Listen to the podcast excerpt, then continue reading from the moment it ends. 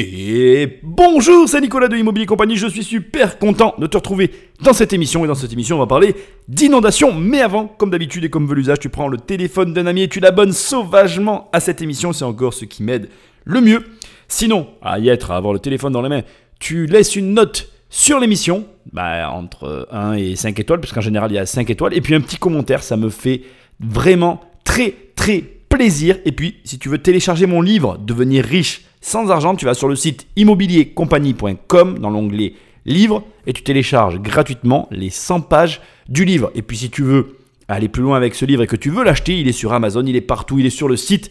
Je te laisse chercher, je ne suis pas inquiet, tu vas le trouver. Enfin, et pour terminer, toujours sur le même site, immobiliercompagnie.com, tu peux aller dans l'onglet programme et tu vas télécharger un des deux programmes. Si tu as envie de travailler avec moi, 1 million ou 10 millions, c'est très facile. Je t'aide à atteindre 1 million ou 10 millions d'euros de patrimoine immobilier. En vérité, chacun de ces programmes dépend de ton niveau. Il y en a un pour les débutants et un autre pour les experts ou pour les avancés. Bref, c'est toi qui décides. Allez, aujourd'hui, on va parler de zones inondables, on va parler d'inondations, on va parler eh bien finalement de catastrophes naturelles, de problèmes, de conséquences et d'une erreur, une erreur assez grave qui touche bah, tous les investisseurs. On fait tous cette erreur. Alors, je vais être franc avec toi, je pense que ce n'est pas une erreur, euh, comment dirais-je, 100% due euh, à la partie investisseur qui est dans notre corps, si je peux me permettre de parler comme ça. En gros, ce que j'essaye de dire, c'est qu'on a tous, euh, dans notre esprit, dans notre façon d'être, dans notre personnalité, une partie investisseur. Et cette partie-là n'est pas concernée par le problème que je vais évoquer dans cette émission. Mais, malheureusement, nous faisons tous cette erreur. C'est pas la partie investisseur qui parle quand nous la faisons, c'est la partie émotionnelle. On va voir de quoi je parle. Je te laisse un peu de suspense. Ça va être un peu une émission originale par rapport aux autres. Je vais pas te donner le fond du problème, ce que je veux réellement te dire. Tu vas devoir un petit peu le deviner tout au long de l'émission. Par contre, l'énorme avantage, c'est que tu vas découvrir plein de choses dans le monde de l'inondation, euh, des malfaçons de la construction liées à des emplacements, et c'est là où on voit que l'emplacement, où on va voir pardon plutôt que l'emplacement est quelque chose d'essentiel dans l'immobilier, et tu vas donc découvrir le monde fabuleux, eh bien, des débordements des rivières, de l'eau à profusion, et d'une odeur indescriptible, car il faut l'avoir vécu pour savoir de quoi je parle. Ce soir-là, Sandrine est seule chez elle. Dehors, une pluie violente a commencé à tomber, quand soudain, elle entend un grand bruit. Dans la chambre de sa fille, la fenêtre vient de s'ouvrir avec fracas sous l'assaut d'une vague géante. Ça fait un petit raz-de-marée, effectivement. On a l'impression que, que c'est la fin du monde. Quand euh, je, je prends cette photo-là, parce que ma maison était neuve, et je me dis que les assurances, elles ne vont jamais, euh, jamais croire l'ampleur des événements, parce qu'on est seul au monde. Les meubles flottent dans la cuisine, l'eau monte très vite soulève même les lattes du parquet. Je me suis retrouvée un peu coincée et finalement avec la violence des, eaux, le bois s'est cassé, quoi, les, planches, et j'ai pu euh, sortir de la maison. Sandrine se réfugie chez des voisins dont la maison est surélevée. Dehors, les routes, les trottoirs sont envahis par des flots torrentiels. Comme le montre cette vidéo réalisée par un habitant, la rivière qui traverse la ville est sortie de son lit. Alors, tu ne le sais peut-être pas, parce que j'en ai jamais parlé, j'ai vécu dans ma vie, euh, on va dire, deux énormes inondations. Mais alors, deux gigantesques inondations. Une, dont je vais être tout à fait franc, je ne me rappelle quasiment de rien, puisque j'ai connu les inondations de la ville de Nîmes dans les années 80, fin des années 80. Je ne sais pas si tu es au courant, ça a été des, inondations, mais euh, énormissime. Et alors pour être très franc avec toi, je n'ai qu'un seul et unique souvenir dans ma mémoire qui fera écho à tous ceux qui m'écoutent. On était dans une école et un tank est venu nous chercher. Je me rappelle du tank qui venait nous chercher et qui a pris un trou et qui s'est retrouvé bloqué. ne me demande pas pourquoi. J'ai cette image du tank parce que j'étais tout excité, parce que je croyais, j'étais sûr de moi. Je me suis dit, c'est bon, je vais monter dans un tank, je vais monter dans un tank. J'étais trop content, j'allais monter dans un tank.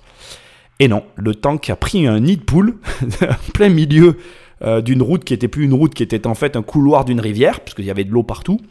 Et donc le tank est jamais arrivé en fait. Donc j'ai vu le tank, je me rappelle, j'ai encore en tête l'image du tank. mais je suis jamais monté dedans. Donc j'étais bloqué à l'école. Voilà, j'ai ce souvenir euh, fugace, somme toute, d'inondations impressionnantes à Nîmes. Euh, pour être tout à fait aussi transparent avec toi, mon père a fait un livre sur des inondations de Nîmes qui était juste mais magique. Euh, j'ai encore le livre, il faudrait peut-être que je le réédite tellement il était exceptionnel ce livre, peut-être qu'un jour je le ferai. Et tu avais des photos comme ça qui avaient été prises dans la ville, elles étaient toutes plus hallucinantes les unes que les autres. Et c'était un livre vraiment exceptionnel qui montrait des images impressionnantes d'une ville de la taille de Nîmes, complètement ravagée par les flots. Donc je ne sais pas si tu as une notion de ce que peut faire l'eau. Euh, c'est vraiment c'est vraiment un élément puissant, inarrêtable, et par essence même, un élément qui peut euh, vraiment te surprendre dans la capacité qu'il va avoir à endommager un bâtiment. Et euh, voilà, c'est là où on va venir à une chose beaucoup plus intéressante. Et j'ai eu aussi une deuxième expérience, et là j'étais plus âgé. Alors je n'ai pas subi directement des inondations, j'ai subi au travers de personnes très proches, des inondations dans un village non loin du mien, puisque depuis pas mal d'années maintenant, on a des précipitations dans le sud de la France qui sont euh, assez, euh, comment dirais-je, catastrophiques en termes de dommages, en termes de conséquences, on va dire, sur les environnements, sur les gens, sur les lieux où elles se produisent. Et on a des personnes autour de nous qui ont perdu énormément durant des inondations et je suis allé aider une amie à ma mère qui avait été inondée euh, jusqu'au premier étage dans ma région et j'ai vu euh, les dégâts que peuvent causer ce genre de catastrophe. Alors effectivement, là tu as entendu une personne qui te parle d'une vague, et c'est exactement ça. C'est une vague qui arrive, qui en quelque sorte on pourrait croire a réussi à se frayer un chemin au travers d'une digue, au travers euh, d'un lit dont une rivière va sortir, au travers d'un, on va dire, d'un chemin qui est censé suivre l'eau, et elle a décidé, ou plutôt la précipitation se faisant tellement insistante et créant un volume tellement important, transforme finalement euh, le lit dans lequel le liquide est censé s'écouler et le dévie de son trajet pour aller exploser, détruire des habitations, des villages, des vies, parce qu'il y a des morts aussi, il faut en parler, c'est une émission un peu grave, un peu triste, mais là on va aborder le côté conséquences et choix. Et comme je te le rappelle, on joue à un jeu, quelle est l'erreur à ton avis que toute personne fait dans sa vie et qu'il faut absolument éviter de faire? C'est un petit peu le sujet de cette émission au travers des inondations et tu vas voir, ça va nous amener dans des choses assez folles. Je voulais juste, à ce stade, te préciser que c'était totalement vrai, c'est une vague.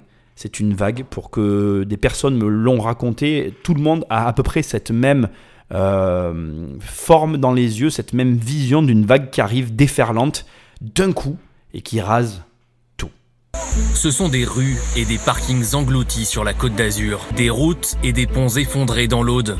La Seine qui menace de paralyser Paris. Ces trois dernières années en France, les inondations ont fait une trentaine de morts, des milliers de sinistrés et près d'un milliard d'euros de dégâts.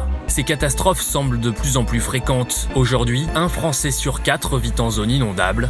Comment en est-on arrivé là? Alors, je t'ai enlevé dans ce reportage, euh, on va dire, le témoignage d'une deuxième famille qu'on va revoir par la suite. Je suis désolé. Euh, la famille a eu une histoire malheureuse. Moi, je trouve que ça n'a rien à faire euh, dans ce genre d'analyse. Au demeurant, il y a une personne qui est morte dans cette famille-là et le père a eu très peur pour sa fille suite à des, des inondations. Voilà, moi j'ai pas envie de faire de cette émission un truc, un scénario catastrophe. La deuxième partie que je t'ai mis là est beaucoup plus intéressante. Une personne sur quatre vit en zone inondable. Et la personne dit Comment en est-on arrivé là? Euh, oui, enfin on sait comment on en est arrivé là, puisque tu vas le voir, c'est assez facile de comprendre comment on en est arrivé là. Le fond du problème n'est pas de savoir comment on en est arrivé là. Le fond du problème, c'est de savoir comment toi, qui m'écoutes, tu vas vraiment à partir de maintenant, et c'est honnêtement un combat personnel pour moi, tu vas veiller à faire attention à chaque fois que tu achètes à ne pas acheter en zone inondable. C'est vraiment pour moi mais la base de la base parce que tu vas voir que encore une fois voilà, tu verras l'erreur, on en parlera plus tard mais la conséquence est juste dramatique mais surtout immuable. C'est-à-dire que si tu fais cette erreur, c'est game over et c'est vraiment euh, quelque chose de tellement simple que cette émission pour moi euh, même si le message il est déjà passé, en fait, j'ai déjà gagné. Alors on va aller plus loin dans l'analyse parce que tu vas voir que c'est pas aussi facile que ce qu'il n'y paraît. Et il y a des mécanismes qui sont intéressants, plus dans le rapport à l'argent que finalement dans le comportement d'investisseurs qui t'intéresse. Mais Euh, ce qui est bien, et ça il faut quand même le dire, c'est qu'au demeurant, euh, le mécanisme de l'argent euh, améliore aussi tes performances d'investisseur. Donc quand même, reste jusqu'au bout, parce que tu vas voir, on va beaucoup apprendre, même finalement plus sur la psychologie que sur l'investissement. Bien que, comme je te l'ai dit, Garde juste ça en tête, la zone inondable avérée, parce qu'il y a des zones, en fait, tu veux, il faut que tu comprennes qu'il y a plusieurs types de zones inondables. Il y a les zones inondables modérées pour moi, c'est-à-dire que tu peux prendre le risque d'aller dans une zone inondable dans la mesure où le risque est modéré et où euh, c'est acquis et que tu connais les, les règlements de la zone, mais dans les zones inondables avérées et où il y a récidive, récidive si je puis dire, voilà, il faut absolument pas y aller. Bref, écoute ça, tu vas voir, c'est hyper intéressant. Au bord de la Méditerranée, c'est l'histoire d'une ville qui a grandi trop vite et de ses habitants qui se retrouvent pris au piège. À Biot, au Moyen Âge, le vieux village a été construit en hauteur, à l'abri des inondations. Mais depuis 30 ans, les lotissements grignotent toute la vallée. La population a triplé. Information super intéressante à partir de là, je suis obligé de te la souligner. Tu as déjà là une analyse fondamentale qui te permet à toi, en tant qu'investisseur, et là je m'adresse vraiment à l'investisseur, de, sans avoir à forcer, comprendre très bien les mécanismes qui te font choisir un endroit plutôt qu'un autre. Les vieux villages ont été construits et réfléchis dans une époque où finalement ne dominait pas l'argent, la, la comment dirais-je, le besoin de rentabilité et donc du coup les choses étaient faites pour protéger et pour durer. C'est comme ça que notre pays a été construit, c'est comme ça qu'il a été pensé à l'origine. Et j'aime beaucoup le dire, et je m'excuse à tous les amis parisiens qui m'écoutent, vous savez ô combien je vous aime, mais Paris est à l'image de ça. C'est-à-dire que les gens qui viennent visiter Paris, ils viennent pas visiter la banlieue. La banlieue, excusez-moi, je sais bien qu'on n'a pas le choix que d'y être quand on n'a pas les moyens, mais c'est pas le bon côté de Paris. Le bon côté de Paris, c'est l'intramuros. Et s'il y a une valeur euh, un tant soit peu intéressante à prendre à Paris, c'est l'intramuros. Alors c'est pas complètement vrai, il y a des petites subtilités dans ce que je suis en train de dire, mais je suis pas là pour t'expliquer ça. Ce que j'essaye de te dire, c'est que le schéma parisien se reproduit partout. Et là aussi, en gros, l'intra, l'ancien village a un intérêt parce qu'il est protégé, parce qu'il a été bien pensé. Le reste, les constructions récentes, j'ai envie de dire, c'est pour ceux qui n'ont pas pris le temps de réfléchir avant de placer leur argent. La famille de Loeb s'est installée ici en 2002, dans cette grande maison rouge avec piscine. Au bord de la rivière, la zone était constructible. Depuis les inondations de 2015, Sandrine et Denis sont obsédés par la météo. Regarde les nuages, regarde ça. Dès que ça arrive sur le village, en général, il pleut. Hein. Ça arrive comme ça. Ouais. J'ai l'habitude. Je suis branchée perpétuellement sur mon portable avec la météo et, et le soir, la météo de la une, je regarde. Et dès qu'on passe en alerte orange, bah ça y est, je suis effondrée. Je mange plus, je dors plus. Ces intempéries violentes ne peuvent que se multiplier. Ça fait 50 ans que je vis sur la côte d'Azur. Je peux vous garantir qu'il y a eu il y a un changement climatique. Il y avait de gros orages violents, mais pendant un quart d'heure, 20 minutes. Et après, c'était terminé. Mais jamais des, des, des, des, semaines entières de pluie. Là, ça fait trois semaines où on a dû voir euh, quatre fois le soleil euh, par apparition. Un stress climatique qui les rend malades. L'été dernier, Denis a fait un AVC et comme sa femme, il est en dépression, traumatisé par les inondations de 2015. Le soleil, la côte d'Azur, j'arrive à la retraite bientôt. Euh, on devrait vivre paisiblement des jours heureux.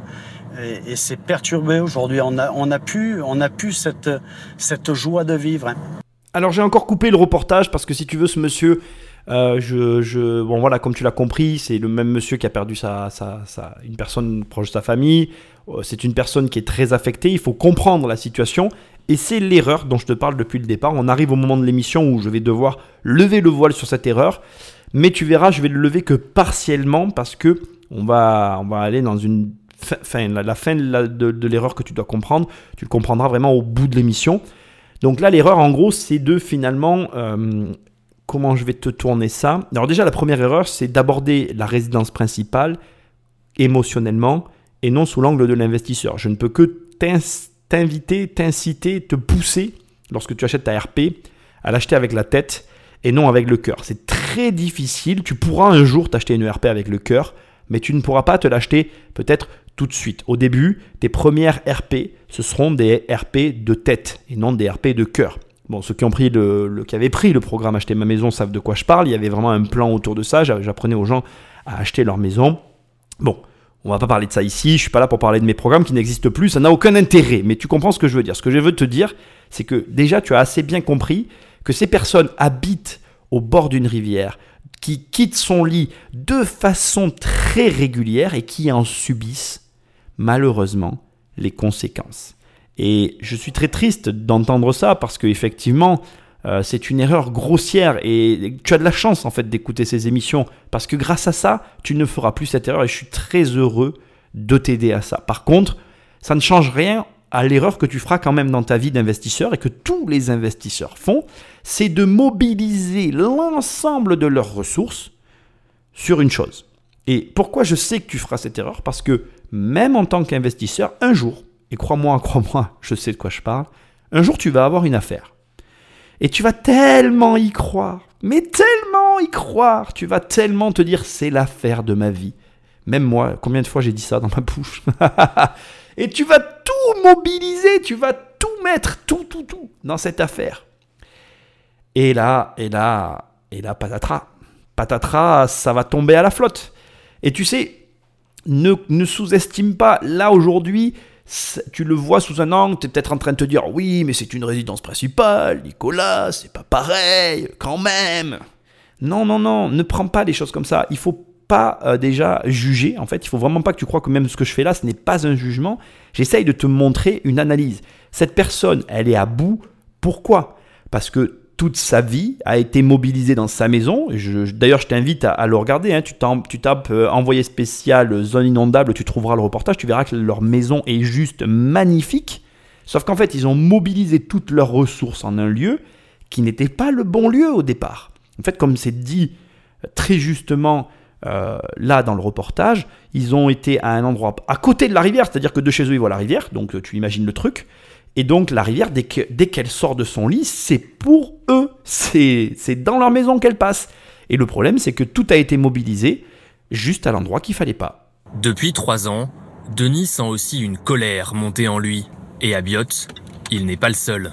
400 habitants se sont rassemblés dans un collectif. Selon eux, les responsables de ces inondations ce sont les pouvoirs publics. Dans les années 80, il n'y avait aucune réglementation sur les inondations. Les permis de construire près de la rivière étaient facilement délivrés. Ce n'est qu'en 1998 que la préfecture a délimité une zone dangereuse et donc inconstructible le long de la Brague. Après les inondations de 2015, la zone a doublé. Les habitants ont été autorisés à rester sur place, mais leurs maisons, 400 au total, ne valent plus grand-chose. Leurs propriétaires se sentent pris au piège. Aujourd'hui, une maison à vaut la moitié de sa valeur. Qui c'est qui va acheter une maison dans une zone dangereuse où vous pouvez risquer votre vie? Faut être inconscient. Qu'est-ce que vous voulez faire? Les gens fortunés et très riches, il y a longtemps qu'ils sont partis de la plaine de la Brague. Les gens qui habitent ici, c'est parce qu'ils peuvent plus partir énormément d'informations fort intéressantes. On va commencer par le départ, le fait que dans les années 80 jusqu'à 1998, donc pendant 20 ans en gros, une politique a été menée. Une politique finalement, je dis une politique, euh, plutôt je vais me reprendre parce que là c'est un égarement de ma part, excuse-moi. c'est plutôt une absence de politique de construction. En gros c'était vaille que vaille, construis tant que tu veux et on verra après. Sauf que effectivement, là, tu te rends compte, en fait, je déteste les Jean-François, et tu le sais si tu me suis, je les supporte pas, c'est tous les mêmes. Mais là, tu te rends compte que l'absence de Jean-François pose aussi un problème, parce que à cette époque-là, il y avait des Jean-François, ils étaient pour ainsi dire absents, ils faisaient leur truc de leur côté, et nous, on faisait le nôtre de notre côté. On était plus tranquille, c'est sûr, en termes d'embêtement quotidien, mais tu te rends compte quand même, et c'est là où je suis quand même obligé moi aussi de le reconnaître, qu'il faut une politique. Il faut une politique intelligemment mener une politique qui permette d'empêcher ce genre de choses. Parce que tu vois bien que si tu laisses faire n'importe quoi à n'importe qui, et surtout euh, n'importe qui faire n'importe quoi, eh bien il finit par se passer des choses malheureuses. Et là, on se rend vraiment compte de la limite de la pensée individuelle. C'est-à-dire que, effectivement, toi, moi, nous tous, on a envie d'avoir quelque chose, genre une maison, c'est un truc comme ça que tous les Français veulent, tu vois. Et on est un peu prêt tellement à tout pour avoir cette baraque qu'on est même prêt à la, construire n'importe où, euh, sans regarder forcément quoi que ce soit, sauf que c'est pas une solution. Et là, il faut vraiment avoir une action euh, sévère, parce qu'il n'y a pas d'autre terme. Il faut, faut pas laisser faire. Et on a laissé faire.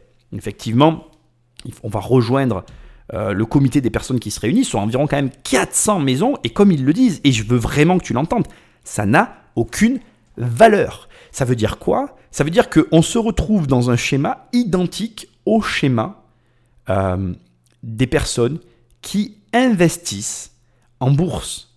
Et c'est là où je veux en venir. Je te l'ai dit dès le début et tu vas petit à petit comprendre la, face émergée de l'iceberg, c'est l'erreur de mobiliser tous ces fonds dans une chose. Ça, c'est l'erreur euh, première que je veux que tu vois de cette émission. Cette erreur consiste donc à prendre des personnes qui ont acheté une maison dans un mauvais endroit, la maison ne vaut plus rien, et comme dit la personne, elle a tout à fait raison.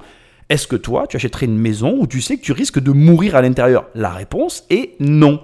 Et donc ta baraque, elle ne vaut rien. Sauf que toi, tu l'as payé le vrai prix. Par exemple, euh, je vais te donner, on va mettre des chiffres pour qu'on pose des chiffres sur ce problème.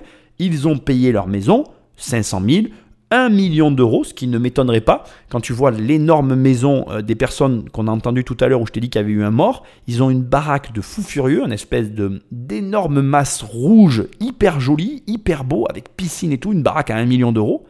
Mais la maison, elle vaut 200 000. Donc si tu l'as acheté 1 million, tu viens juste de perdre 800 000 euros.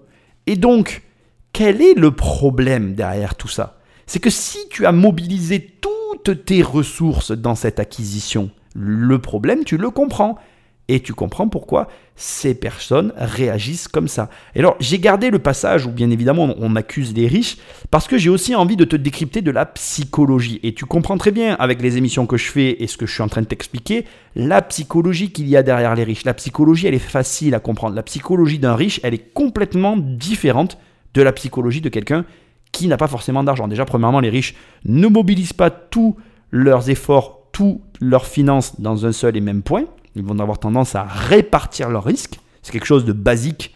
Mais bon, faut-il encore en avoir conscience? Et malheureusement, je m'en rends compte au plus j'avance dans la vie, même si je te répète ça inlassablement, et là tu es content parce que tu vois, j'apprends des trucs avec Nicolas, mais, mais même si je te dis ça, je sais combien que je sais que tu vas pas le faire en fait. Parce que le problème, c'est que dès l'instant que l'émotionnel va rentrer dans l'équation, tout ce que j'aurais dit, ça va disparaître, tu n'y penseras plus. Et c'est malheureux en fait de... Bon, enfin bref, c'est la vie, je vais pas trop faire, c'est comme ça, on est des êtres humains avant tout. Bref, bref, bref. Ce que j'essaye de te dire, c'est que ils accusent les riches, mais en fait, qu'ils ne comprennent pas, et ça, je veux aussi vraiment te le dire, et ça, c'est quelque chose que les gens ne comprennent pas, la différence entre une personne qui est riche et une personne qui est pauvre, c'est que le riche, il va prendre ses pertes alors que le pauvre n'acceptera jamais de perdre ton argent. Et je suis désolé si parmi les personnes qui m'écoutent, toi qui m'écoutes, tu fais partie de ce reportage où tu habites à Biot et tu te dis non Nicolas, hein, hein, hein. il y a une partie où ils ont raison, et effectivement la mairie leur a laissé faire, et il y a une partie de responsabilité qui est liée 100% avec le fait qu'on leur a laissé faire une chose sans bien les informer, enfin je ne connais pas le cadre de, de ce qui, de ce qui s'est passé finalement pour eux, mais effectivement ils ont raison sur ce point-là, mais il y a une partie où ils ont tort. Cette partie, elle est très simple à comprendre. Tu n'aimes pas ta vie? Eh bien, change-la. Et change-la même si cela veut dire que tu vas devoir prendre tes pertes. Et les personnes qui sont riches, elles partent parce qu'il faut partir et elles prennent les pertes, elles acceptent la perte qu'elles ont prise. Les personnes qui sont pauvres, elles restent accrochées au morceau en se disant qu'elles ne veulent pas perdre un sou. Et à force de rester accrochées, elles ne perdent pas qu'un sou, elles perdent tous leurs sous ça commence à, devenir très tendu au niveau des assurances. exact. Pour les assurances automobiles. Bah, ils, ne peuvent, pas continuer à assurer des gens pour lesquels ils ont la certitude que tous les 6 ans, ils vont se prendre un mètre 50 d'eau. L'assureur, il laisse sa chemise. Alors il fallait y venir, il fallait parler des assurances. C'est un sujet euh, complexe que je n'aime pas aborder parce que c'est un sujet qui est... Euh, alors déjà on a tous la sensation de se faire voler en permanence par les assureurs. Il faut comprendre que les assureurs c'est en gros euh, des parieurs qui se soignent et qui sont légalisés. Leur but c'est de gagner de l'argent sur des paris. En gros ils se disent je te prends une police d'assurance et je parie qu'il ne t'arrivera jamais rien. Et si effectivement le pari est perdu à répétition, les les assureurs se retirent simplement et littéralement parce que ben, comme leur principe c'est de gagner à tous les coups, s'ils commencent à perdre à tous les coups, c'est facile de comprendre que euh, leur business model est mis à mal. Le problème dans tout ça, c'est qu'il il est effectivement profond, c'est-à-dire que on a une population aujourd'hui qui est, euh, ben, j'ai envie de te dire, euh, laissée pour compte quasiment, parce que au bout d'un moment, si tu perds tes assurances, que tu n'arrives pas à te faire rembourser ta maison, qu'elle est invendable et que tu perds des milliers d'euros, parce que tu en de centaines de milliers d'euros, tu te sens lésé. Alors, il faut que tu comprennes une chose. Euh, déjà, et ça je veux quand même te le dire, tu ne peux pas avoir de défaut d'assurance en France, à moins que toi tu t'y mettes de manière euh, volontaire. Tu peux euh, saisir un assureur et le contraindre à t'assurer. J'essaye vraiment de t'aider hein, sur ce genre de projet-là parce que ça me touche déjà. Comme je te l'ai dit, moi j'ai connu des inondations dans ma vie, donc c'est vrai que ça, j'ai vu, j'ai senti l'odeur, j'ai nettoyé. je peux t'assurer que c'est assez violent pour les personnes qui sont là, parce qu'en plus, tu, tu, on parle que de matériel depuis tout à l'heure dans cette émission, mais il faut mesurer que en fait, les gens perdent des choses qui n'ont pas de valeur financière. On est tout le temps là qu'avec l'argent, et on va y venir d'ailleurs, mais ils n'y perdent pas qu'une valeur financière. Quand tu as les photos de tes arrière-grands-parents dans une boîte et que le lit de la rivière est sorti en emportant avec la moitié de la boue qu'il y avait au fond, parce que nos rivières ne sont plus draguées. Il faut savoir qu'avant, on draguait nos rivières, donc ça veut dire que tu avais des espèces de plateaux grues qui nettoyaient le fond de nos rivières. Aujourd'hui, ça n'est plus fait du tout. D'ailleurs, pose-toi une question, c'est quand la dernière fois que tu as vu un bateau draguer le fond de ta rivière? Ça n'arrive plus, on n'a plus d'argent.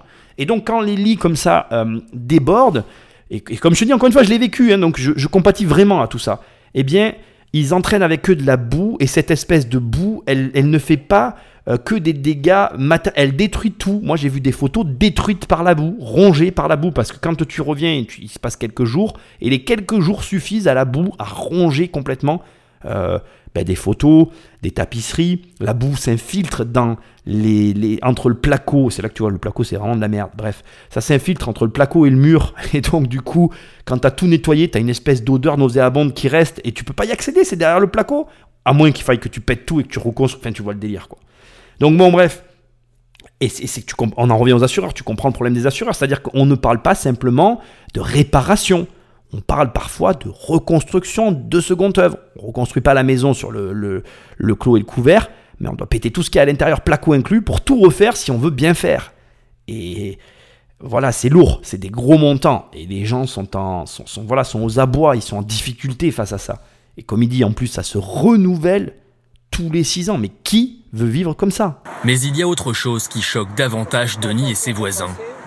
Tout en autorisant la construction de maisons, la commune et la communauté d'agglomération n'auraient jamais réalisé de travaux suffisants pour canaliser les eaux de pluie. Ça a été fait n'importe comment, ça a été relevé par les associations, et c'est toujours comme ça. Et voyez, après les crues, tout ça, on aurait dû l'enlever avec un bulldozer. Regardez en face. Tout ça aurait dû être enlevé. Du sable, des pierres, des branchages encombrent le lit de la rivière. À chaque crue, tous ces débris viennent boucher les canalisations, appelées buses, qui passent sous l'autoroute. En mars dernier, en moins d'une heure, l'eau est encore montée de plusieurs mètres. Les riverains alertent l'État et le concessionnaire de l'autoroute depuis 20 ans, sans aucun résultat. Alors là, on arrive sur un point hyper intéressant. Euh, donc, je ne vais pas rentrer dans le débat, euh, même si on va en parler. Tu vas voir euh, les raisons pour lesquelles les travaux ne sont pas faits. Il y a différentes euh, raisons, on va en évoquer certaines, mais on va pas rentrer en profondeur dans, sur ce point-là. Je vais juste te, moi par contre, te donner une, comment dirais-je, une précision, une donnée hyper importante que tu dois prendre en considération. Je vais prendre le cas de la ville de Nîmes, qui est un très bon exemple, parce que la ville de Nîmes a vécu euh, un scénario catastrophe. Tu regarderas, hein, de toute façon, inondation de 1989, c'est vraiment assez impressionnant. Et euh, la ville de Nîmes, elle a fini. Alors, je ne veux pas te dire de bêtises, j'ai plus les dates en tête, mais il y a quelques années, donc je dirais 2013, 2014, peut-être 2015, on a fini les travaux, peut-être un peu avant. Peut alors, allez, entre 2012 et 2017 en tout cas. J'ai pas la date précise, j'ai pas fait de recherche là-dessus parce que je suis pas, j'ai pas envie de rentrer dans un truc hyper précis sur ce point-là. Mais la ville de Nîmes a clôturé ses travaux pour l'écoulement des eaux en cas de nouvelles crues comme il y avait eu en 89. Ils ont fait des travaux pharaonique, c'est-à-dire qu'ils ont euh, ouvert toutes les rues où il y avait eu des grosses inondations, ils ont euh, quadruplé ou je sais plus combien de fois euh, augmenté le volume des écoulements des eaux en cas d'inondation. Ils ont créé des bassins de rétention d'eau au-dessus et en dessous de la ville pour permettre le stockage et l'évacuation de l'eau en cas de crue. Ils ont mis en plein milieu à certains endroits de la ville, stratégique bien évidemment, par rapport encore à la crue de 89, des gros bassins de rétention d'eau où tout autour tu as des bâtiments qui vont se construire, mais les bassins restent en fait. La ville, elle a vraiment mené une politique, mais euh, de, de, de comment dirais-je, de d'écoulement des eaux pour tout faire pour que ça n'arrive plus. Et donc, ce que je veux te dire, avant qu'on attaque le sujet de pourquoi ça n'est pas fait, euh, c'est que toi, en tant qu'investisseur, tu as moyen de savoir ce qu'a fait ou ce que n'a pas fait une ville en consultant les registres de la ville ou en allant simplement prendre des informations en mairie ou en préfecture pour savoir quels ont été les aménagements réalisés par la commune et le montant dépensé par la commune pour les inondations si tu sais que telle ou telle ville qui t'intéresse pour investir est en zone inondable.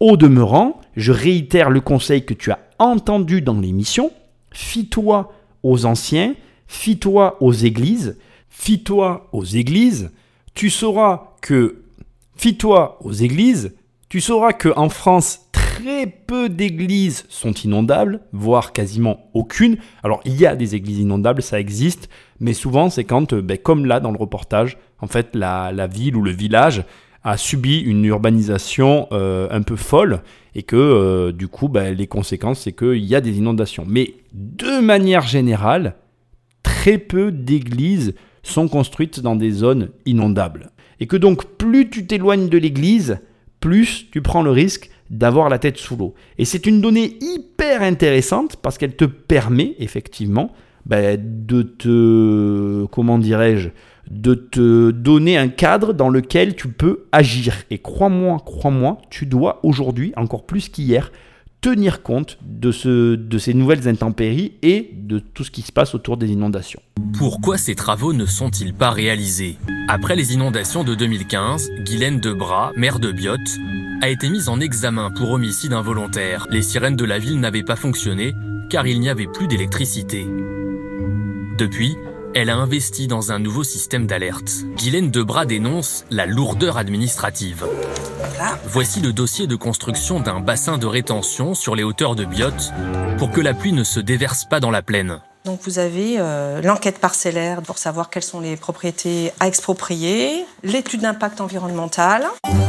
Pour un simple bassin, il a fallu faire des études hydrauliques, deux plans de financement incluant l'État et la communauté d'agglomération, un dossier Natura 2000 sur les espèces protégées, sans oublier les recours en justice des riverains mécontents. Et comme tout ça n'était pas assez compliqué, les règles du jeu viennent encore de changer. Conclusion, depuis 10 ans, le dossier est au point mort. Et nous y voilà. Nous voilà, euh, pas dans le cœur du sujet, t'inquiète, le sujet tu étais dedans depuis un moment. Mais nous voilà euh, à la raison réelle qui nous pousse, euh, enfin en tout cas qui fait que une ville, Biot, n'arrive pas à mettre en place, n'arrive pas à mettre en œuvre le nécessaire pour protéger ses habitants. Pourquoi? Parce que depuis 10 ans, de changement de loi en service tout en, comment dirais-je, études inutiles, on traîne, on réfléchit, on pense, et en attendant, en X années, ben la ville a eu le temps de s'inonder X fois. Et ça, on va être clair entre toi et moi, c'est clair et net, c'est absolument pas normal. Et il y a des choses que le reportage ne te dit pas. Il y a aussi le fait que, si tu veux, ces procédures sont beaucoup plus longues parce que tout à l'heure je te parlais de Nîmes. Quand c'est une agglomération principale comme une ville de Nîmes, où finalement il y a un enjeu économique derrière, un enjeu financier. C'est-à-dire que sur une ville comme Nîmes, le volume d'impôts payés est X fois supérieur à celui d'un village comme Biot. C'est facile de le comprendre. Bien là, l'État, les services publics vont réagir, agir beaucoup plus vite parce que il y a un intérêt financier. Mais un petit village comme Biot, où finalement, on va être clair entre toi et moi, le montant alloué à la mise en œuvre bah, finalement de, ce qui est nécessaire pour empêcher ce genre de catastrophe d'arriver va être quasiment équivalent aux travaux que tu vas avoir à faire dans une ville comme Nîmes. Qu'est-ce qu'à ton avis un État va favoriser? Toujours pareil, fiscalement. À ton avis, tout ça n'est ni plus ni moins. Et malheureusement, qu'une histoire d'argent. Alors, une histoire d'argent et une histoire aussi de comportement des administrés, parce que je ne critique absolument pas la mairesse qui est en place, bien au contraire, elle a l'air de faire très bien son travail. J'ai coupé un passage où d'ailleurs elle explique avoir payé X milliers d'euros pour des euh, alarmes euh, indépendantes et autonomes euh, au niveau électrique, parce que la fois d'avant elle a été inculpée pour homicide involontaire parce que ces alarmes n'ont pas sonné, alors que, à mon humble avis, tu vois, elle devait avoir des problèmes aussi pendant l'inondation. Elle a dû juste ben, vouloir les gérer, ces problèmes, ce qui est tout à fait humain et normal. Mais comme il se trouve qu'elle était mère, ces alarmes auraient dû sonner. Elle a été accusée à titre d'homicide involontaire, ce que je trouve est gravissime. Parce que bon, euh, voilà. Mais là aussi, tu touches du doigt, euh, comment dirais-je, un vrai problème français. C'est-à-dire qu'aujourd'hui, tu dois être maire. Alors, est-ce que tu aurais toi envie d'être maire Parce que finalement, être maire, c'est la première étape pour être Jean-François. Tu vois, les maires, c'est de la politique. Hein. Est-ce que tu as envie d'être maire d'une petite commune comme ça, de gagner pas un pécosse et d'avoir des responsabilités de ouf, ou le jour où il y a des inondations et où ta mère ou tes parents ou ta famille a des problèmes que tu vas les aider, et parce que tu n'as pas fait sonner les alarmes, c'est toi qu'on va accuser d'homicide involontaire. Tu, comprends tout le problème qu'il y a derrière tout ça. Et la dernière partie, il est temps pour moi de te la révéler, mais je pense que tu l'avais compris parce que je sais, tu fais partie de la famille tu es un mec intelligent. Mais le vrai fond du problème derrière tout ça, c'est l'argent. C'est l'argent en fait l'argent qu'il y a derrière les constructions, l'argent que rapporte la construction de 400 maisons. Parce que si tu construis sur ta commune 400 maisons et que ces 400 maisons payent tout un impôt foncier, allez, on va dire au hasard de 2000 euros, ben, ta commune, elle vient de rentrer l'air de rien, 800 000 euros d'impôts locaux annuels. Et 800 000 euros d'impôts locaux, quand tu sais que les États aujourd'hui ne veulent plus aider les communes et qu'il y a un détachement total entre les subventions d'État qui étaient faites auparavant et celles qui sont données aujourd'hui et que les communes sont un peu livrées à elles-mêmes. Mais mets-toi à la place de tout le monde. Alors je dis pas, encore une fois, voilà, je veux pas que tu crois que cette émission est orientée, je dis pas qu'il y a raison, qu'il y a tort. Il y a des problèmes. Et je suis très bon pour montrer les problèmes, je suis un peu moins bon pour euh, donner des solutions politiques surtout à des problèmes comme celui-là. Parce que là, c'est un problème politique. Et effectivement, comme tout problème politique, il faut qu'il soit résolu politiquement. Et comme je n'aime pas les Jean-François et je n'aime pas tout ça, moi, si je devais être un jour Jean-François, je serais Jean-François despotique plutôt de l'ordre du despote parce que j'estime qu'à un moment donné, quand tu œuvres pour la communauté, tu auras toujours des gens qui seront contre les actions communautaires et que malheureusement, ben, il faut un peu faire fi euh, des avis des uns et des autres et avancer coûte que coûte, surtout quand tu es convaincu que ce que tu fais est bon pour la majorité. Mais bon, bref. C'est encore un autre débat. Je, fort heureusement, je ne suis pas en politique hein, et je n'aime pas ça. et je n'aime pas les gens François, donc tu n'auras pas un despote à la tête de ton pays. Sois heureux. Il y a des gens très bien aujourd'hui qui font de la politique. Je n'en connais pas malheureusement, mais il doit y en avoir en tout cas quelque part. Mais il y a une problématique financière euh, des communes. Il y a une problématique territoriale de certaines communes qui sont en zone inondable et qui ont besoin d'argent et qui, euh, pour de l'argent, donnent des permis de construire. À Biot, l'État a tout de même fait un geste. Depuis quelques mois, il rachète des maisons pour les détruire. L'État a indemnisé le propriétaire au prix de ce que valait la maison en 2015, avant les inondations. Pour ce programme appelé Fonds Barnier, il y a beaucoup de candidats et peu d'élus. Les conditions sont strictes. Les maisons qui disposent d'un étage et donc d'un abri en cas de crue ne sont pas concernées. À Biot, seuls 20 propriétaires sur 400 ont pu bénéficier de ce dispositif. Des gens qui ont des maisons en zone très inondable et dangereuse, parce qu'ils ont un étage, on ne peut pas leur acheter leur maison. Oui. Ça vous pose problème, ça? Bah, C'est la règle, c'est la loi. Mais c'est vrai que c'est un vrai problème. Et là, on, récolte euh, ce qu'il y a euh, ben, 40 ans d'urbanisation euh, qui n'ont pas, été, qui pas été contrôlés. Pour racheter les 400 maisons inondables de Biot, l'État devrait dépenser au moins 200 millions d'euros. Alors, Oh, je sais même pas par quoi commencer parce que là l'émission, bon bah tu vois, il y a quand même bon, il y a ce fond de politique que je peux pas retirer. La question qu'on est en droit de se poser au terme de cette émission, on arrive au bout parce que j'aurais pu choisir de prendre le reportage sous un autre angle. Je l'ai vraiment, tu l'as remarqué, j'essaye de le faire dans chaque émission. Hein. J'essaye de les neutraliser, le, enfin de les rendre neutres le plus possible et de pas me donner d'orientation à tout ça. Mais là, effectivement, il y, a premièrement une question qui se pose et que moi je me pose en droit, en, droit purement en droit, dans la mesure où euh, fondamentalement la, France, elle a comme base, comme structure de droit, euh, égalité, fraternité. Et j'oublie tout le temps le troisième parce que comme il y en a trop, de toute façon, ça... et liberté, c'est le plus important en plus. c'est le seul qui devrait rester. Mais bon, bref, liberté, égalité, fraternité. Euh, comme, on a ça comme base euh, fondamentale dans notre société, normalement, euh, on est en droit de se dire où est l'égalité dans ce système-là? Parce que quand tu sais que l'État actuellement a indemnisé 20 personnes sur 400 en les expropriant, ce qui représente 5% du problème, quoi. C'est-à-dire que l'État a réglé 5% du problème, on est en droit de se demander comment tout ça peut arriver, puisque je ne suis pas à ta place, donc je vais faire un... Tu m'excuses, hein, je me permets de faire un petit monologue sur le coup les problèmes de responsabilité se jugent en fonction de ce que pense la majorité. Donc ça veut dire que si on réunit 100 personnes, je fais écouter à 100 personnes où je raconte dans un tribunal, je, j'expose devant 100 personnes les faits, si 100 personnes me disent bah, c'est l'État qui est responsable, alors ce sera l'État qui est responsable. Et si les 100 personnes me disent bah, c'est pas l'État qui est responsable, bah, l'État n'est pas responsable. Pour moi en tout cas, c'est comme ça que j'évalue, ou en tout cas que je me fais une idée sur une chose. C'est-à-dire que quand une majorité de gens me donnent une même opinion, ou en tout cas ont un même avis sur une chose, je me dis que la logique veut que c'est cet avis-là, majoritaire, qui l'emporte. Le problème, c'est que là, dans la logique, effectivement, comme elle le dit, la dame à la fin, on a 40 ans derrière nous euh, d'absence d'encadrement d'urbanisme. Et si demain, toi, euh, tu représentes la loi, tu es un préfet ou j'en sais rien, une mairie, et c'est toi qui tamponnes mon permis de construire et tu me dis oui, oui c'est bon, euh, comme tu as construit la maison, tout est ok pour moi, ouais le terrain est inondable, mais t'inquiète c'est inondable, mais ça risque rien, j'ai fait les travaux qu'il fallait, tout va bien. Toi tu fais confiance. En tant que consommateur, tu fais confiance à la personne qui t'accorde. Ou après, tu dois retirer ce droit-là. Et le problème, c'est que l'autorisation, à un moment donné, elle a été délivrée.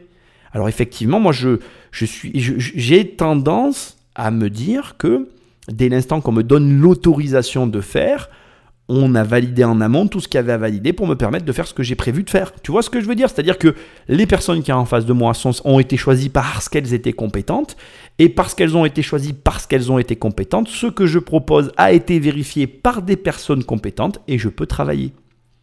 Sauf que dans les faits, ça s'est absolument pas passé comme ça il n'y avait personne en face. Comme il n'y avait personne en face, personne n'a rien regardé. Si, tout le monde n'a regardé qu'une seule et unique chose, l'argent qui allait rentrer dans les caisses, les fameux 800 000 euros dont je t'ai parlé tout à l'heure. Alors j'ai dit 800 000, à mon avis c'est plutôt plus, c'est peut-être moins aussi, je peux me tromper. Moi j'ai pris une moyenne de 2000 euros de taxes foncières, x 400 égale 1 million, enfin 800 000 euros, quoi. Un, petit million d'euros euh, d'impôts fonciers.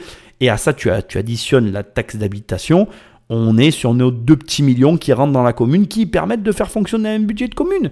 Donc après, j'arrive aussi à comprendre que la commune avait besoin de ça pour tourner, tu vois. C'est audible. Au demeurant, aujourd'hui on a un problème. Qu'est-ce qu'on fait? Tu peux pas, euh, en tant qu'État, arriver et dire bon, je vous aide les mecs, pas de problème. Voilà, j'ai réglé 5% de la facture. Les 95 autres, même si c'est moi qui avais engagé ma responsabilité, vous vous démerdez les gars, ça va bien se passer, t'inquiète. Non, c'est trop facile. Alors les États se désengagent et toi, tu portes sur les bras le fardeau du bébé. Alors, tu l'as compris, les, fondamentalement, euh, mettons-nous maintenant, revenons rapidement sur l'émission pour pas qu'elle dure des heures et concluons, concluons cette émission avec une conclusion qui va être somme toute euh, assez drôle, euh, parce que ça sera un petit pied de nez à tout ça, mais concluons quand même. Conclusion, et surtout la première des erreurs que je ne veux plus jamais que tu fasses, même si à un moment donné tu auras envie de la faire mobiliser la totalité de tes ressources sur un seul et même point. Mais, alors, je vais élargir le champ, c'est valable pour tellement de choses. Je vois des gens qui commencent à faire un truc, puis qui en font un autre, qui mobilisent toutes leurs ressources dans la deuxième chose qu'ils font, alors que la première fonctionnait très bien, et ils n'ont même pas fini la première chose. On va mettre des mots sur ce que je suis en train de te dire. Par exemple, tu, crées une entreprise, elle commence à marcher. Ah bah tiens, tu te dis, je vais en créer une deuxième avec un autre copain. Drôle d'idée. Mais tu te dis, oui, c'est bon, la première, elle marche à peu près, je vais le faire. Bim. Et tu fais autre chose. Plus simple encore. Tu as fait des études dans ta vie. Tu as fait ces études. Oh, puis tu t'es dit, tiens, bon, ça me plaît à moitié. Je change. Allez, bim. Tu passes à autre chose. Et tu changes. Et du coup, en mobilisant, tu vas mobiliser tes forces sur cette nouvelle chose. Et la première chose que tu vas délaisser, qu'est-ce qui va se passer à ton avis? Ben, Tu vas perdre. Tu vas commencer à perdre de l'argent. Tu vas commencer à perdre des connaissances. Et tu vas perdre, etc. Arrête de mobiliser tous tes efforts sur des nouvelles choses, sur des choses que tu ne maîtrises pas. Essaye de te mobiliser, oui, mais sur des choses que tu maîtrises, sur des choses que tu connais. Si tu commences à vouloir agir avec ton cœur, prends du recul, même si c'est difficile. Prends du recul et essaye de réfléchir à ce que tu vas faire. Et vois si avec ta tête, c'est OK. Si ça l'est pas, et si tu peux encore, désengage-toi. Désengage-toi. Il y a trop de gens qui font ces erreurs-là. Et dans le reportage, il le dit, on a toujours la sensation que les riches, ils ont ci, ils ont ça, ils ont un truc dans leur manche qui les rend plus forts que toi. Mais non, mec, ils ont rien de plus que toi. Moi, j'ai perdu de l'argent. Mec, j'ai perdu de l'argent. Je me suis désengagé. J'ai pris mes pertes et je suis parti. Désengage-toi. une perte, tu la prends et tu te refais. En fait, ce que les gens qui n'ont pas d'argent comprennent pas ou qui ont du mal à en gagner, c'est qu'en fait, ils s'obstinent. Mais si ton bateau coule et que tu t'efforces d'écoper le bateau, il continue de couler. Excuse-moi pour l'image parce qu'elle est malvenue par rapport à l'émission, mais c'est la réalité. Le bateau continue de couler même si tu écopes. Donc, est-ce que tu penses réellement que ton énergie est utile à l'écopage dans un bateau qui coule? Non. La réponse est non. Donc, casse-toi de ce bateau, bordel de merde. Et je suis grossier et je m'excuse. Mais là, il faut te bouger les fesses. Donc, si tu as un problème et que ça ne se passe pas comme tu veux, désengage-toi. C'est essentiel. Et maintenant, c'est aussi le point de l'émission. Rappelle-toi, rappelle-toi. Si c'est inondable, tu dois vérifier la nature de la zone. Alors je ne vais pas approfondir plus que ça, mais tu l'as compris, tu as des zones comme par exemple Biot. Si tu achètes près de la rivière, c'est mort. Mais si tu achètes dans le vieux village, ça n'est absolument pas mort. Et donc du coup, la même maison dans la ville, dans le village ou la ville de Biot, je sais même pas si c'est un ville ou un village, peu importe, n'ont pas la même valeur. Pourquoi? C'est facile de le comprendre. Regarde ce que tu achètes. Et enfin, pour conclure cette émission, parce que c'est quand même hyper important de le comprendre, derrière tout ça, il y a quoi? Il y a l'argent. Oui, il y a l'argent. Et je sais qu'on agit pour l'argent. Je le valide. Je suis d'accord avec toi. Nous agissons pour l'argent. Mais l'argent ne doit pas être la première des choses. Ça ne doit pas être cette chose qui fait tout. Cette chose qui dicte tes comportements. Parce que ces problèmes qui arrivent, ils sont arrivés parce que c'est l'argent qui a dicté les comportements. L'argent est un bon esclave, mais un mauvais maître. Et trop de gens font de l'argent leur maître. L'argent n'est qu'une variable, mon ami, ce n'est qu'une variable. Je sais que c'est dur à entendre et je m'excuse. Parce que peut-être tu ne sais pas bien en gagner, parce que peut-être tu n'as pas le bon angle pour appréhender l'argent. Mais crois-moi, si tu sais appréhender l'argent sous le bon angle, tu comprends que c'est un esclave et non un maître. Et encore pour trop de personnes aujourd'hui, c'est un maître. Et c'est ton maître pourquoi? Parce que tu as cumulé des actions dans ta vie qui ont eu des mauvaises conséquences dans ton présent. Et ces mauvaises conséquences font que l'argent dicte ta vie. Change des actions qui changeront tes conséquences et tu changeras ton rapport à l'argent. Malgré les risques, certains élus estiment pourtant qu'ils n'ont pas le choix. Dans les grandes villes, la demande de logement explose. Les terrains inondables sont souvent les seuls encore disponibles. Une région est particulièrement concernée, l'île de France. 800 000 personnes y vivent déjà sous la menace d'une crue. Pourtant, le long de la Seine, des chantiers partout. The best conclusion ever. J'ai choisi de ne pas aller plus loin dans le reportage. C'est le même reportage que tout ce que tu as écouté juste avant. C'est-à-dire qu'on va te raconter comment des immeubles entiers sont construits dans l'île de France et prennent la flotte parce qu'ils sont au bord de la Seine. Il n'y a qu'un chiffre que je veux que tu retiennes et sur lequel je veux qu'on termine. 800 000 personnes vivent sous euh, le, joug, si je puis dire, de crues euh, torrentielles et de problèmes inhérents à tout ce qu'on vient d'évoquer. 800 000 personnes, d'accord? Ça représente 3 milliards 200 millions d'euros. Je répète, 3 milliards 200 millions d'euros. Donc demain, imaginons, on va faire une petite... Bon, c'est pas exactement vrai ce que je vais te dire, parce que c'est réparti sur plusieurs communes, mais imaginons, imaginons que simplement toi sur ta commune, en mettant en place quelques petits programmes immobiliers, parce que là, depuis tout à l'heure, on parle de maison. Mais non, passons à la vitesse supérieure, mon ami. Tu sais que j'aime bien un peu te titiller avant de partir. Essaye de penser grand maintenant, qu'on pense immeuble, d'accord? C'est-à-dire que à la place d'une maison, tu as 30 habitants, d'accord? On, prend Biot par exemple, donc tu vois, il y avait 400 terrains, d'accord? Et on construit juste 400 immeubles de 30 personnes à chaque fin, de 30 euh, habitants, tu vois? Donc ça nous fait 12 000 foyers qui payent 4 000 euros. C'est tout à fait euh, réalisable pour une ville comme, comme Biot dans l'île de France. Ça représente 48 millions d'euros. 48 millions d'euros. Et dans l'île de France, on parle de 3 milliards d'euros. L'argent, mon ami, l'argent. L'argent est un mauvais maître et un bon esclave. Mais le problème, c'est qu'aujourd'hui encore, pour beaucoup, beaucoup de gens qui ne savent pas gagner d'argent, c'est un très bon maître. Et, malheureusement, ces gens sont de mauvais esclaves. Et si tu veux, on va conclure là-dessus.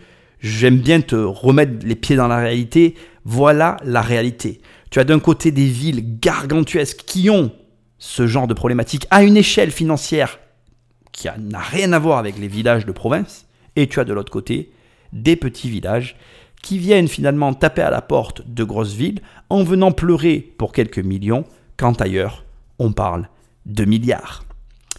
C'était Nicolas, j'étais très heureux de changer tes perspectives et de t'apprendre à faire attention si tu investis en zone inondable. Ça ne veut pas dire qu'il ne faut pas le faire, ça veut dire qu'il faut juste apprendre à investir correctement en zone inondable. Moi, je suis très heureux de te retrouver et de tous vous retrouver parce qu'on est de plus en plus nombreux sur ces émissions. Pense à me laisser une note, c'est ce qui m'aide le plus. Je te dis à très bientôt dans une prochaine émission. Salut